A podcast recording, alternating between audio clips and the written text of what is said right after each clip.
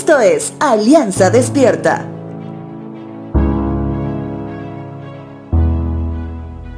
Hay toda una doctrina humanista que ha convencido muchos corazones que dice que primero debes ver para creer.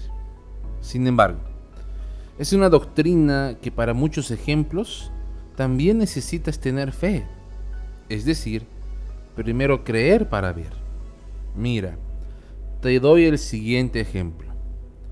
Si sostienes una masa a cierta altura con un determinado peso y lo sueltas, podemos ver que la masa va a caer. Es decir, la gravedad hará su presencia en medio del ejemplo. Pero no podrás ver la gravedad, ni sentirla, ni olerla. Recordemos que en el libro de Hebreos se define a la fe como la certeza de lo que se espera, la convicción de lo que no se ve. En ese sentido, quienes hemos hecho carne la definición bíblica de la fe, podemos reconocer que solo es por fe que podemos ser convencidos de pecado. Solo es por fe que podemos ser convencidos de nuestra lejanía con Dios.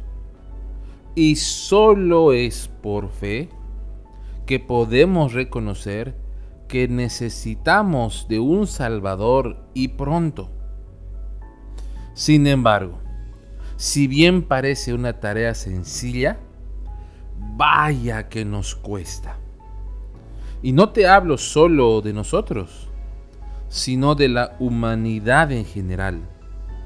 Sin ir más lejos, Pedro, el apóstol, tuvo fe para caminar sobre el agua al menos unos segundos. ¿Eso qué nos demuestra? nos demuestra que si tenemos la fe bíblica, grandes cosas podríamos hacer. Evangelio de Marcos capítulo 9 verso 19 dice lo siguiente. Jesús les dijo, gente sin fe, ¿hasta cuándo tendré que estar con ustedes? La llamada de atención de Jesús a sus discípulos ciertamente puede trascender el tiempo, muchos siglos después, hasta ahora mismo.